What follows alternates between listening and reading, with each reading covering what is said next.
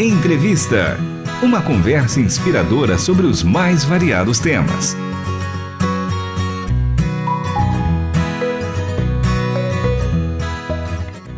Olá, está começando mais um programa Entrevista. Eu sou Michele Gomes e os nossos convidados é o casal de missionários Ismael Bernardi Júnior e Stephanie Garret, mais conhecida como Fanny. Eles são membros da Igreja Batista da Granja Viana e o tema do episódio de hoje é sobre missão transcultural. Ismael e Fanny, sejam muito bem-vindos ao programa Entrevista. Como vai?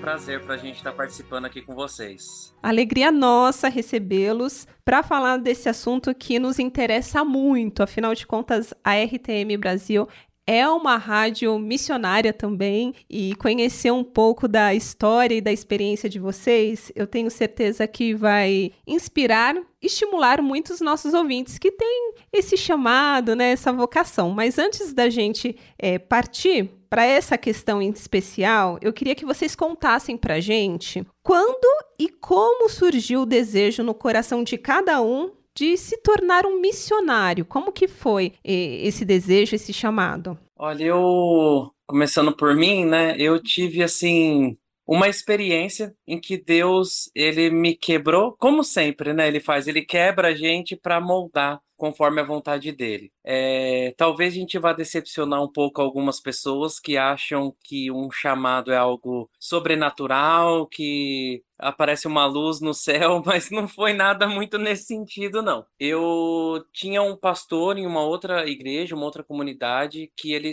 era bem envolvido, um pastor de jovens que era bem envolvido com missões, e eu fui, por um acaso, participar é, de evangelismos com um grupo da Jocum da Austrália, que ficaram alojados na nossa igreja. Eu dava aula de inglês e um dia me chamaram para traduzir o culto de jovens para essas pessoas. E eu acabei me envolvendo é, com esses evangelismos. E ali eu me abri uma mente e falei: é isso. Já estava na igreja há alguns anos e não sabia muito para onde ir. Quando eu vi aqueles trabalhos, eu falei, poxa, é isso. E Deus me quebrou porque o trabalho era, era evangelismo urbano, né? Então a linguagem que eles usavam era o hip hop, o skate, pirofagia, e eu não sou dessa tribo. Então eu olhava e falava, não, isso não dá, não dá certo. E aí, quando eu fui ver o resultado, eu falei: não, Deus usa quem Ele quer, como quer e quando quer. E aí eu fui descobrir que a minha linguagem para missões e para evangelismo era através do palhaço, que eu também nunca tinha me visto fazendo isso. Nossa, foi uma descoberta atrás da outra. Você nem é. se imaginava, né, nesse papel e descobriu, né, esse talento. E no seu caso, Fanny, como que foi? Foi também, não foi nenhum anjo que caiu do céu, nenhuma sarça ardente, não foi nada. Eu fui lendo a Bíblia, entendendo, caminhando mais perto desse pastor também que trabalhava com missões, e eu sou artista circense de formação, né? Então eu já tenho essa veia mais nômade, de cada canto tá aqui, tá lá, e eu queria muito é, ir morar fora do país trabalhando com circo. E aí um dia, quando surgiu a oportunidade, aí sim, Deus foi bem claro comigo, ele falou: "Não, você não vai para isso, porque quando você for morar em outro país, você vai para pregar o evangelho, você vai usar o circo, mas vai usar o circo do jeito que eu tenho para você". E como vocês se conheceram? Ah, é, nessa igreja eu era líder de uma pequeno grupo e a Fanny ela fazia um trabalho de palhaço em hospital com um casal de amigos, né, da, que participavam dessa célula. E um dia eles convidaram, ela já era da mesma igreja, mas a gente nunca tinha se visto na igreja. E aí eles convidaram ela para ir nessa célula e ali a gente se conheceu, né, na, nesse pequeno grupo, numa casa que era, era a casa pertence à igreja, né, era o zelador que morava ali e a célula era na casa dele. E nos conhecemos ali, acho que em agosto ou setembro de 2011 começamos a namorar no outro ano.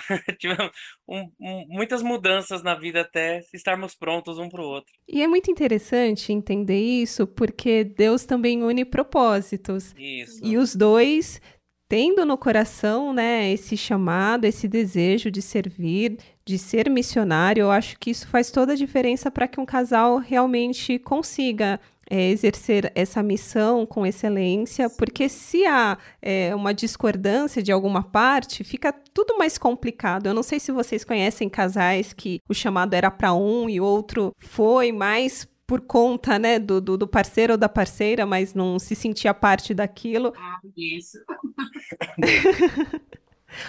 ouvindo um pouco a história de vocês é legal, é, porque a gente vê realmente Deus unindo os propósitos para a missão dele. E agora, depois que vocês começaram a namorar, os dois tinham é, é, esse, esse interesse de ter uma experiência transcultural. Conta pra gente como surgiu a oportunidade de servir em outra nação, com uma cultura bem diferente da nossa. É, pelo que vocês me comentaram nos bastidores, a Fanny é de família argentina, é isso, Fanny? Isso, isso. Eu sou minha família, parte de mãe argentina. Na verdade, assim, a gente já fazia missões urbanas, trabalhava ali no nosso contexto e a gente sempre esteve se preparando para se um dia chegar essa oportunidade. Então, um dia o pastor Homero Aziz, da família Aziz, foi pregar na nossa igreja, na igreja que a gente era antes, e ele fez o convite à igreja toda para ir servir um tempo lá na Jordânia, que foi o primeiro país que a gente foi transcultural, e ali a gente falou: ah, vamos, vamos. Aí o nosso pastor incentivou a gente, a gente fez todo um trabalho para levantar recurso, recurso próprio, porque a gente já ia tirar férias, então a gente queria aproveitar, e aí a gente foi. E aí lá na Jordânia foi tipo, tudo mudou. tipo, nada fazia muito sentido depois de voltar, sabe?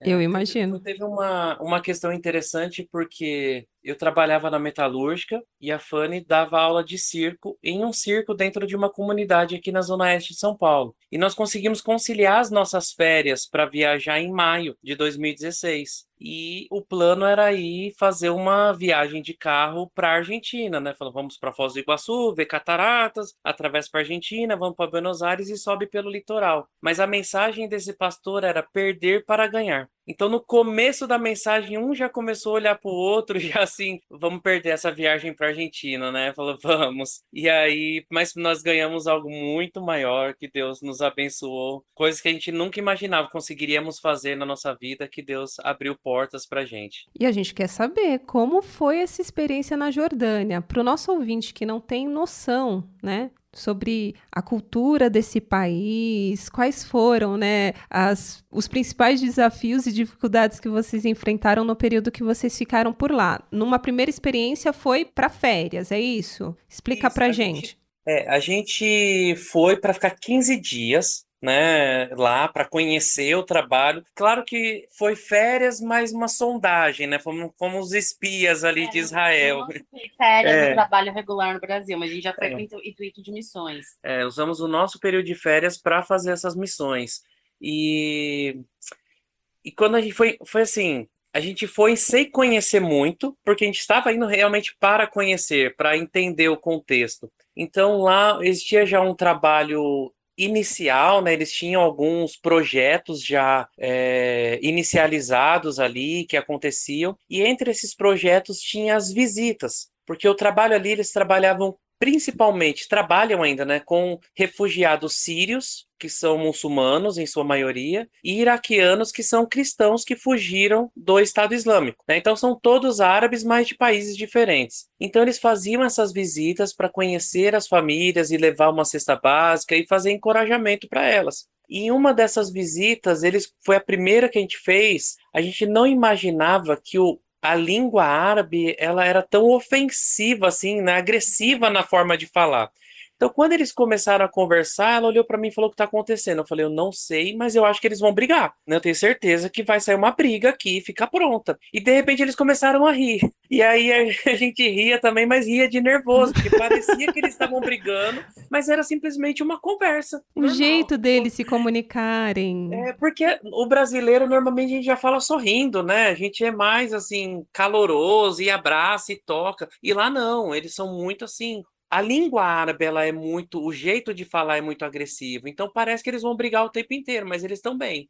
Então isso já foi um choque para gente assim cultural. Imagino. Agora um testemunho marcante nesse período da Jordânia que vocês carregam para sempre, assim, foi uma experiência incrível. Foi quando a gente já morava lá, né? Porque lá na Jordânia, só para contextualizar para quem está ouvindo, caso não saiba, é um dos países que na época que a gente morava lá era o 27 na lista do Portas Abertas de Perseguição Mundial. Então a gente não podia pregar o evangelho abertamente como a gente pode no Brasil. Então a forma como a gente fazia isso era vivendo o evangelho da forma mais genuína possível, para que as pessoas pudessem ver Cristo através das nossas atitudes. Então a gente estava na casa de uma família refugiada síria, completamente sem documentos, era uma casa muito ruim assim que eles tinham conseguido alugar, que eles fugiram do campo de refugiados. E a gente foi para pintar a casa com um grupo de voluntários para melhorar as condições da casa. E aí a gente orou, né, de sair, pediu quando a gente saiu daquela casa, a gente se reuniu e orou e pediu para Deus dar um sonho para dona daquela casa, né, para mãe da família, para ele se revelar através de sonho. E eu não sei se você sabe, desde o começo da Primavera Árabe em 2007, estima-se que um, um milhão, mais ou menos, de muçulmanos já sonharam com Jesus.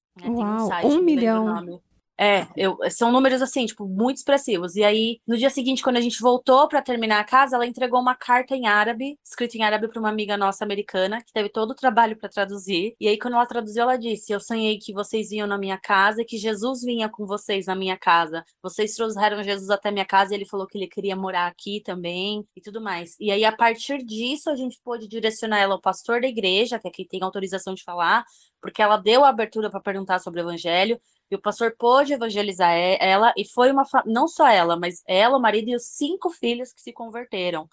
Então, Uau, assim, que história linda. Sim, tem toda a questão da conversão, de que eles não podem mostrar para a comunidade ainda, eles tinham que esperar conseguir o visto para outro país, mas era uma família que foi crente em Cristo Jesus, tipo, através de uma estratégia, né? A gente foi demonstrar atitudes que mostravam Cristo e Deus se revelou para ela através de um sonho, né? Olha, a conversa tá incrível, mas a gente vai continuar esse bate-papo no próximo episódio, porque o nosso tempo já estourou. Então, Ismael e Fanny, a gente se encontra no próximo programa, combinado?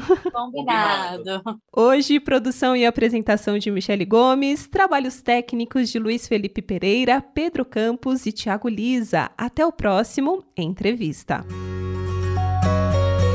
Você acabou de ouvir Entrevista. Realização Transmundial.